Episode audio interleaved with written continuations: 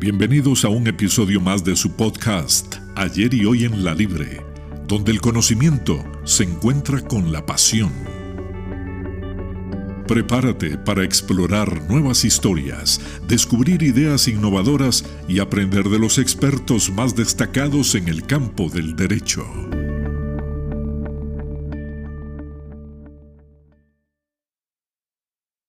Bienvenidos y bienvenidas a un nuevo episodio de Ayer y Hoy en la Libre, el podcast donde nos adentramos en un espacio donde los temas legales cobran vida y se analiza los avances en materia jurídica. Les saluda la conductora Andrea Solano. El día de hoy tenemos el honor de contar con la participación del licenciado Braulio Alvarado, en donde conversaremos de un tema de mucho interés, los testamentos. El licenciado cuenta con 10 años ejerciendo como abogado y ocho años como notario público. Es socio fundador de la firma legal Abogados 822. Gracias por acompañarnos el día de hoy. Saludos a todos y a todas. Es un honor y un gusto compartir el día de hoy con ustedes. Eh, muchísimas gracias, Andrea, por este espacio. Estamos aquí para poder aclarar todas esas dudas y cómo es el programa que cobren vida estos temas legales. Muchísimas gracias. Más bien la primera pregunta, creo que es, a ver, la que va a ser más esclarecedora, ¿qué es un testamento? Perfecto, Andrea. Pues bueno, ahí es donde hay que empezar. ¿Qué es un testamento? Pues un testamento es el documento mediante el cual se hacen constar las disposiciones de última voluntad de una persona.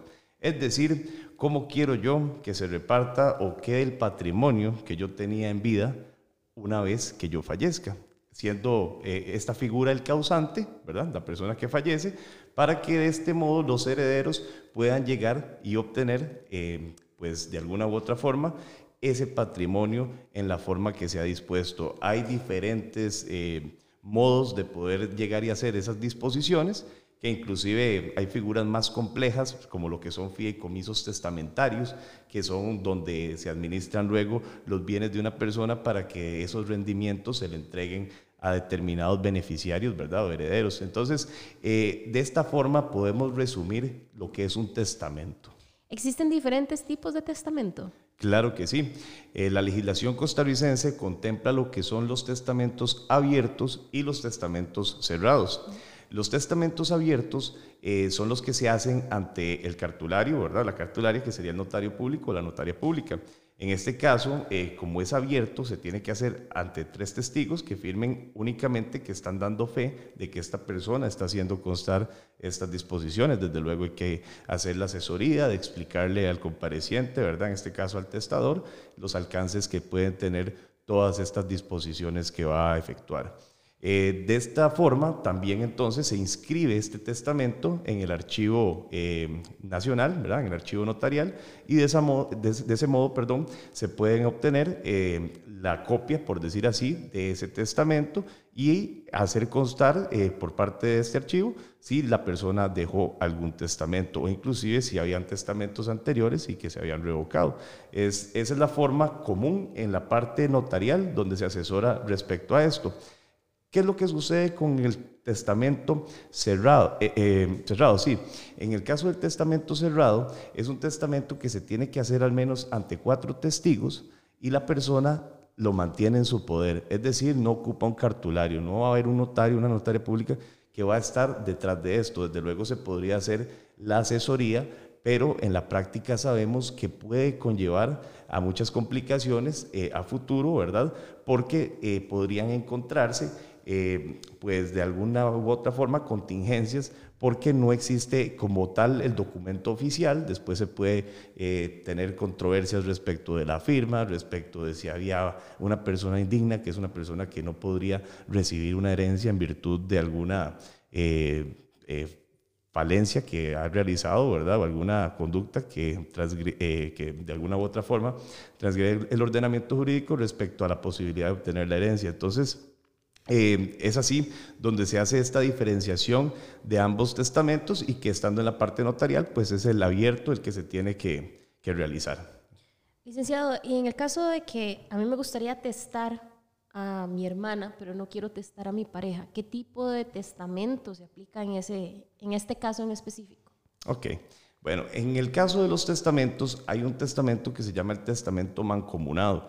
Cuando hay personas, por ejemplo, que son casadas entre sí, pueden llegar y hacer disposiciones conjuntas de cómo quieren que, por ejemplo, si uno de los dos fallece, que le quede al cónyuge supérstite, o sea, al sobreviviente, y que en caso de que si hay muerte simultánea, que se vaya a repartir esa herencia a los diferentes herederos pues que ellos dos dispongan, ¿verdad? En el caso de que se trate de un testamento pues abierto o cerrado con la disposición de la persona de forma individual, pues es un testamento que perfectamente ante notario pues tiene que comparecer con su cédula, eh, y desde luego con las calidades de la persona que quiere que vaya a heredar. De esa forma este, se hace constar todo ese, eh, toda esa disposición en el protocolo, que es el documento oficial, para luego entonces enviarlo al archivo eh, notarial y de esa forma tener la, la, copia en el momento que se desee. parte de eso es que si hoy tengo en mente, por ejemplo, lo que usted me decía. Eh, quiero testar eh, a favor eh, de, de, mi hermana y no de mi pareja. Entonces, perfectamente yo podría llegar y decir eso hoy, pero puede ser que mañana cambie de opinión. Y entonces lo que hago es que revoco el testamento anterior, se deja sin efecto y ahora van a hacer estas nuevas disposiciones y eso se puede hacer tantas veces la mente y como dice un tico, ¿verdad? También el bolsillo le dé. Claro, ¿no? también hay casos digamos que ha pasado, ¿verdad? Que, que muchas personas escriben una hoja lo que quiere testar. ¿Eso es válido o no? ¿Es legal o no? Ok, de conformidad con el Código Civil de Costa Rica, eso no es válido, puesto que no, eh, no genera la suficiente certeza para saber si realmente fueron las disposiciones de una persona, no habían testigos, que son las formas en las que ya se rige. Entonces, el disponer eh, con, mediante una hoja o que salga, por ejemplo, eh, una familia de numerosos hermanos y falleció el padre, ¿verdad? Y entonces llega y dice, no, es que ve, aquí tengo un documento donde papá dijo que me iba a dejar a mí esa casa. Pues bueno, ese documento pues sería como dicen un saludo nada más porque no tendría ningún efecto, ¿verdad? Sería eh, una disposición eh, o, más bien hacer el, testamento de una forma ilegítima que no va a proteger, eh, no va a ser, no va a ser protegido por el ordenamiento jurídico, ¿verdad? parte de eso es también que, por ejemplo, que yo haga una disposición testamentaria en contra al derecho, en contra de la ley. ¿verdad? No sería posible, por más que, la, que, que, esté escrita en el papel, pues no tendría la eficacia jurídica, ¿verdad? Entonces eso es parte de lo que eh, indicaba al inicio eh, con este tema testamentario, porque no hay un, un registrador o una persona calificando el testamento como tal diciendo, sí, los requisitos eh, se cumplieron aquí a cabalidad. Entonces nos hemos dado cuenta que a veces en, lugar de, firmar tres testigos, firmaron dos testigos. Y, entonces quedó totalmente inválido el testamento. Entonces es ahí donde viene la correcta asesoría para efectos de poder eh, decir cómo se va a repartir eh, eventualmente una herencia, ¿verdad? Y de la forma correcta. Porque, eh, como lo decía, ese tema del papel, como, el, como cuando uno habla de, presentar un recurso de amparo de forma totalmente informal, pues el tema testamentario sí requiere de formalidades que específicamente la ley las da. ¿Qué pasa en el caso de, bueno, que me entero de que me testaron o me dejaron un bien, pero ese bien tiene una deuda, una hipoteca? ¿Cuál es el procedimiento y qué se debe hacer? Perfecto, claro. Pues bueno, aquí hay todo un tema porque el, los, el asunto testamentario se combina mucho con el asunto sucesorio, ¿verdad? Entonces, al combinar el tema del testamento con el sucesorio, en realidad, pues de alguna u otra forma tenemos que hacer ese testamento en miras a un eventual proceso sucesorio, porque hay gente que también cree, y de una vez lo aclaro, que el, hacer un testamento me evita a mí hacer un proceso sucesorio y no, no me evita hacer un proceso sucesorio, sino que me indica cómo van a quedar las disposiciones de última voluntad, eh, ¿verdad? Mías, pero no es que de alguna u otra forma dice, con esto automáticamente este bien se traspasa a tal persona y este bien a tal otra y no hay que hacer todo un proceso sucesorio que ya sea notarial o judicial, dependiendo de cómo eh, de, si existen los elementos o se cumplen los requisitos para llevarlo de una o de otra forma. Porque, por ejemplo, si estamos hablando de que inclusive hay una sucesión testamentaria donde se le dejó un bien a una persona menor de edad, Entonces, con solo que ya existe una persona menor de edad en un, en un eventual proceso sucesorio, ya no se puede llevar a nivel notarial tiene que llevarse ante un juez de la República, o sea, ante el juzgado civil, hacer el proceso sucesorio para que al final se designe eh, cómo se va a repartir la herencia y demás. Entonces, ¿qué es lo que sucede con las deudas? Cuando hay deudas, hay que también, a como se llama en el proceso sucesorio, a los posibles herederos, también hay que llamar a los posibles acreedores.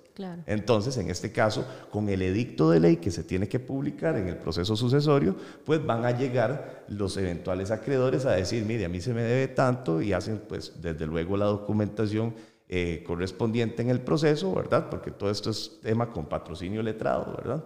A efectos de que entonces se disponga eh, la deuda de tanto, el bien se valoró en tanto y entonces de conformidad con la eventual subasta o con el eventual arreglo, y ahí es donde se podría, como dicen, definir cómo se va a repartir ese bien, si van a quedar deudas o no, ¿verdad? Si más bien existe un remanente o un saldo en descubierto respecto de la herencia, ¿verdad? Ahora, si se otorga un testamento, ¿se evita el proceso sucesorio? No. Ah, ok. No, más bien eso fue lo, exacto, lo, que, lo que quise aclarar. Ah, exacto, ajá.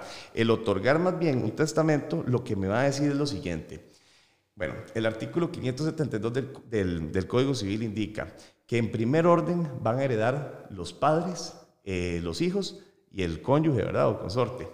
Entonces, si yo quiero, por ejemplo, decir, no, yo quiero que todos mis bienes le queden solamente a una hija mía y quiero desheredar a mi otro hijo, yo podría hacer el testamento, pero ese testamento no me va a evitar que, eh, tener que hacer ese proceso sucesorio para más bien que se disponga o que se lea ese, ese testamento que se hizo en vida, ya una vez cuando dicen el causante, ¿verdad? Ya, ya, ya se encuentra en ese caso fallecido y se procede a, dar lectura del mismo y a poder decir, ok, los, eh, los posibles herederos son tal, tal y tal. Ahora, dentro de un proceso pueden existir controversias, como lo que hablaba con la indignidad y demás. Entonces, no quiere decir que porque exista un testamento, no puedan existir discusiones en un eventual proceso sucesorio o que, o que de repente, eh, porque los testamentos se rigen también con las reglas de la voluntad a nivel general, que podamos demostrar que hubo, por ejemplo, alguna coacción a la hora de que la persona hizo el testamento y que se pueda demostrar y entonces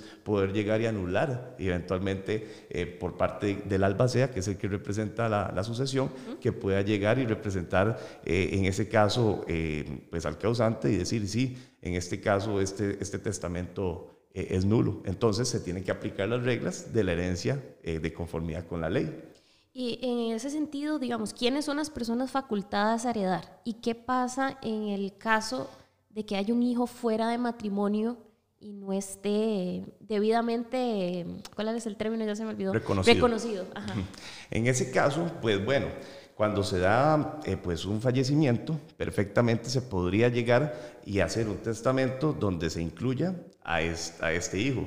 Si por A o por B no se incluyó al hijo, que aunque sea sea del matrimonio o fuera del matrimonio, ya hay una disposición de última voluntad. Entonces, independientemente de la filiación, ¿verdad? del, carácter que sea hijo extramatrimonial o matrimonial, si ya hace un testamento desheredando, o sea, diciendo que son otras personas los que van a heredar y ellos no, pues entonces es ahí donde ya quedarían, como dicen, por fuera independientemente de su estatus. Ahora, hay un punto muy importante de este, poder aclarar hablando de los testamentos.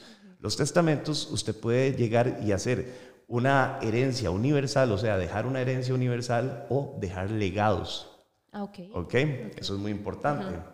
Cuando usted hace herencia, ¿verdad? Un testamento en herencia por legados, usted indica, por ejemplo, la finca inscrita en, el partido de San José, finca, eh, matrícula de folio real, número tal, eh, de tantos metros que le quede a tal persona, ¿verdad? El carro le quede a tal otra persona, que tengo otra finca ya que le quede a otra persona. Ok, nada más. Y lo hice así, de esa forma el testamento, sin indicar ninguna otra disposición respecto de mis otros bienes. Entonces, ¿qué es lo que sucede? Si por A o por B yo no indiqué otros bienes, entonces lo que no está incluido en el testamento entraría en la sucesión como avintestato, o sea, sin testamento. Entonces, para una parte se podrían llegar y regir los legados y para otra parte llegar y regir la herencia de la forma legal en virtud de no haber una disposición de última voluntad que indicaba cómo se iba a repartir eso. Porque pueden hacerlo también de forma universal, que queden ciertos bienes, pero con legados a favor de distintas personas. Y hay otro tema que es importante, lo que son bienes inscribibles y no inscribibles. Por ejemplo, que haya una cajita de joyas en la casa, muy importante que se le deje a, tal persona, como no es un bien inscribible, pues entonces ahí se toman las precauciones, ¿verdad? Para ello, pero siempre es importante indicar en el testamento eso, porque si el día de mañana existe una persona que cuando el causante pues ya faltó, llega y se aprovecha de esos bienes no inscribibles para apoderarse de ellos, ¿verdad? Y como el tema que a veces la posesión cuenta como la, la propiedad, entonces ahí es donde hay que especificar a veces muy bien legados que tienen las personas para que si existe algún problema de estos, se pueda atacar en la vía eh, correspondiente, ¿verdad? Por ejemplo, ante una eventual denuncia por, por algún tema de un robo, ¿verdad? Entonces, ahí se puede indicar que parte de esos bienes que se describen en ese testamento, pues bueno, eventualmente puede ser los que se le puedan eh, decomisar a la, a la persona que se está, como dicen, investigando por un posible delito, ¿verdad? Entonces, es importante hacer esa distinción entre la herencia de forma universal y los legados específicos, ¿verdad? Así como explicarle a la gente qué pasa si yo le otorgo en el testamento, le digo, pues, Andrea, te voy a dejar este carro y lo dejo así como un legado. ¿Y qué pasa si yo, de cinco años sigo vivo y lo vendí? Ajá, ajá, ya usted se quedó sin, ya se quedó sin nada. E, ese, es el, ese es el tema que sucede con, con esto de los, de los testamentos, ¿verdad? Que con los legados, si, si el bien ya no está, lo siento. En cambio, si, yo, ah, dejo, si yo dejo eh, especificado de forma genérica, ¿verdad? Universal, todos mis bienes o los bienes que yo tenga, eso va a incluir inclusive cuentas bancarias. A veces la gente no sabe, y si yo dejé una cuenta bancaria que tenía tantos millones en el banco, pues la única forma para poder acceder a eso sería por medio de un proceso sucesorio, ¿verdad? ¿Y cómo va a determinarse a quién le va a pertenecer eso o no? Pues si no hay testamento, en la forma, como dice la legal del artículo 572 del Código Civil, o de lo contrario, pues al abrir el testamento, ¿verdad? O sea, al, tener el testamento, ya sea abrir el cerrado o al tener el abierto, ¿verdad? para dar lectura, pues se siguen esas disposiciones en la medida de lo posible, ¿verdad? Conforme lo que indicaba, que a veces pueden como dicen, desaparecer legados o, o, inclusive eh, personas, porque de repente un heredero puede fallecer. Exacto, exacto. Entonces ya esa disposición quedaría sin efecto. Entonces, por más que hice un testamento, igual va a tener que entrar una parte de la herencia eh, o del proceso de herencia legal por el asunto de no haber sido contemplado eso en esta situación por haber fallecido la, la persona, ¿verdad? Y en el caso, bueno, que existiera un testamento, em, ¿cómo es el trámite para que la propiedad del bien pase a nombre del heredero? Ok, eso es lo que hablamos de este proceso sucesorio, que este proceso sucesorio puede ser eh, judicial o puede ser notarial. Notarial es siempre y cuando no existan menores de edad, personas incapaces, declarados ausentes. Todos son mayores de edad y están de acuerdo. Entonces, partiendo de eso, uno en la oficina notarial puede llevar, como dicen, un expediente y en ese expediente es lo que uno da fe de que las personas firmaron, de que se publicó el edicto de ley, de que se hicieron todos los trámites correspondientes para efectos de poder llegar y adjudicar al final en la escritura al posible heredero, a la posible persona. ¿Qué es lo que sucede? Usted le pueden eh, heredar algo, usted puede ser llamada como heredera, pero usted también tiene una facultad que es la cesión de los derechos hereditarios. Entonces, si usted por O por B le dejaron algo y usted, alguien le quiere comprar ese bien de previo, entonces usted le cede los derechos hereditarios para que se lo adjudique y que no tenga que hacer un doble traspaso, adjudicármelo y luego traspasarlo, Sería pagar doble. Entonces, eso es parte de lo que también este, es importante conocer, ¿verdad? En, en esos temas que, como les digo, eh, hablamos de los testamentos, pero van muy ligados al asunto sucesorio, ¿verdad? Entonces, en el testamento inclusive uno nombra el albacea em, propietario y albacea suplente, si quisiera. A falta de designación, pues entonces se tiene que hacer de conformidad con la ley. Eso es parte de eso. Entonces yo digo, pues bueno, yo conozco que, qué sé yo, que mi hijo tal es bastante ordenado con estos asuntos, con lo legal le gusta estar siempre, como dicen, bien en orden. Entonces yo lo voy a designar a él como el albacea propietario porque yo sé que él va a actuar conforme, o sea, va a actuar muy bien. Puede ser que otro también actúe bien y demás, pero eh, y deja un suplente, ¿verdad? Como puede no dejarlo. Entonces es parte de, también de lo que se puede indicar en este, en este testamento, ¿verdad? También en el testamento se puede reconocer este, a un hijo. Ajá. Es parte de eso. A un solo hijo, usted puede dejar por fuera a eh, otros. Eh, sí, exacto. Ajá. Eh, sí, por ejemplo, que yo quiera llegar y en el testamento decir que, que quiero reconocer a tal, a, tal, a tal hijo y demás, entonces que se hace el proceso y podría eventualmente tener una pensión, ¿verdad? Es decir, de los bienes del haber sucesorio. Ahora, digamos, eh, por ejemplo, yo puedo heredar a un hijo y dejo desheredado a otro. ¿Ese otro hijo puede impugnar el testamento? Pues vamos a ver, el tema de recurrir o de plantear un proceso, pues en Costa Rica cualquier persona pues podría ir a poner una denuncia o puede contratar a un abogado y plantear un proceso que al final le den la razón, que tenga la prueba suficiente para llegar y decir que fue ilegal o que se violó se, se violentó tal, tal eh, la voluntad por alguna cuestión, ¿verdad? por alguna amenaza, por algo, ya eso son, como dice, otro asunto. ¿Verdad? Pero eh, el poder acceder a, a, impugnar, pues obviamente el sistema, ¿verdad? Eh, procesalmente hablando, le va a poder dar, digamos, una facultad, porque no le va a cercenar a nadie los derechos para llegar y decir que eso es la última, digamos, palabra o que esa es la verdad absoluta, ¿verdad? Entonces, en ese caso, eh, existe una posibilidad de impugnación, pero, como le digo, siempre y cuando que, que, respetando las reglas, ¿verdad? De, cualquier juicio, ¿verdad? Pruebas y que al final existe el nexo causal por el cual se pueda determinar o reconocer que se tenía que anular, por ejemplo, el testamento, ¿verdad? Eh, otro, otro ejemplo es, digamos, en el caso de que yo haya preparado mi testamento hace 10 años, pero ya ha pasado mucho tiempo y yo quiero cambiarlo, ya no quiero heredar a esa persona. ¿Eso se puede hacer y cuál es el procedimiento? Perfectamente, como constituyó ese testamento hace 10 años, perfectamente usted dice, bueno, Braulio, quiero eh, hacer un nuevo testamento. Perfecto, bueno, vamos a atenderle en la oficina y entonces empezamos a revisar lo que usted, la voluntad que usted quiera. O que quiere hacer legados, quiere hacer una herencia universal, quiénes son las personas que usted tiene en su círculo, ¿verdad? Por lo menos iniciando, tiene sus padres vivos, usted tiene esposo, tiene usted hijos. Entonces ahí empezamos, como dicen, a hacer todo un análisis para saber o, o para acomodar notarialmente su voluntad en ese testamento, ¿verdad? ¿Qué pasa, digamos? Y revoca revocando el anterior, ¿verdad? Exactamente, si uno quiere revocarlo, ¿cuál es el procedimiento? Exacto, con hacer uno nuevo. En ese mismo se hace que revoca cualquier otro anterior eh, testamento eh, anteriormente otorgado. ¿Qué pasa en el caso de que, bueno, fallece la persona y no deja testamento? ¿Cuál es entonces ese proceso que entraría a la familia para poder heredar? Exacto, es lo mismo. Hay, hay que hacer un proceso sucesorio. Lo que, lo que sería es que es ab intestato, o sea, sin testamento. Entonces tenemos que remitirnos al artículo 572 del Código Civil, que es el que indica cuál es el orden de la herencia, donde empieza con, el tema de los padres, eh, los hijos, el cónyuge y el consorte, ¿verdad? Y al puro final, que es en el, en el puesto número 6, que son las juntas de educación. Eso es como dice una persona que ya no tenía ni siquiera eh, abuelos, tíos, ¿verdad? Eh, vivos, porque después viene ahí el orden de los abuelos, los hermanos, eh, tíos, primos y demás que, que pueden este, eventualmente heredar, ¿verdad? Hasta llegar a las juntas de educación. Eso es lo que sucede cuando no hay un testamento. ¿Qué pasa, digamos, quiénes entran en un proceso sucesorio?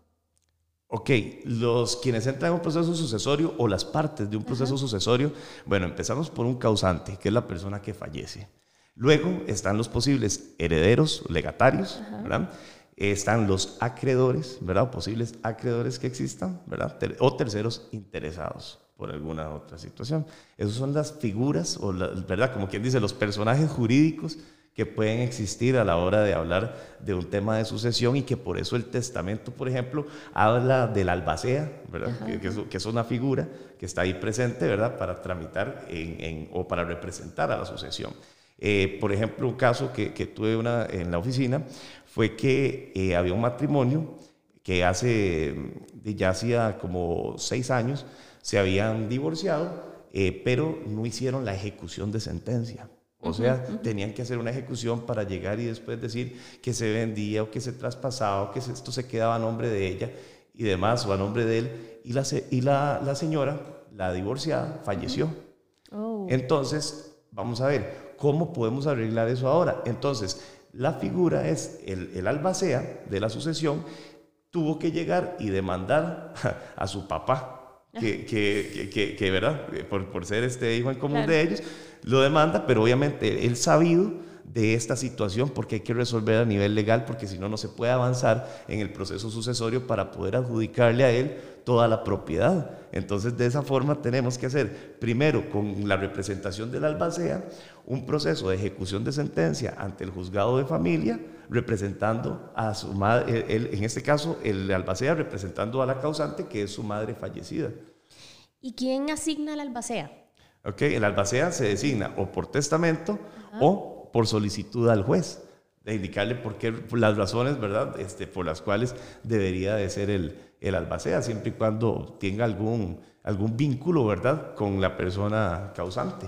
No, más bien, yo creo que ya estamos cortos de tiempo, pero de verdad agradecerle por esta explicación tan amplia y tan, tan fácil de, de comprender, ¿verdad?, en un tema que, que nos atañe a todos. Así es, así es. Me gusta más bien que sea sustentoso y, por eso eh, le dije al principio que cobran vida, ¿verdad? Porque realmente son casos muy prácticos y en, la parte pues, del servicio profesional, eh, propiamente a las, a las, personas, ¿verdad? Eh, se da mucho este tema, ¿verdad? De cómo, o la preocupación de qué va a pasar cuando falte, ¿verdad? Y entonces, esto se disparó mucho inclusive con el COVID, cuando empezó mucha gente, ¿verdad? Que veían y todo eso, pues pues como dicen, eh, desgracia de unos, eh, dicha para otros, o sea, realmente aumentaron la, solicitud de, testamentos porque la gente tal vez ya tenía eh, miedo que pasara algo, ¿verdad? Y demás, pues ya tal vez vimos que se va controlando todo un poco, pero aún así las personas siempre tienen esa eh, inquietud, esa incertidumbre o esas ganas de que pues cuando falte quede todo resuelto y de una forma armoniosa, ¿verdad? Y que nadie se vaya, como dicen, a agarrar de las mechas. No, María, muchísimas gracias y agradecerles a todas y todos los que nos escuchan en el podcast ayer y hoy en la Libre. Se despide la conductora Andrea Solano.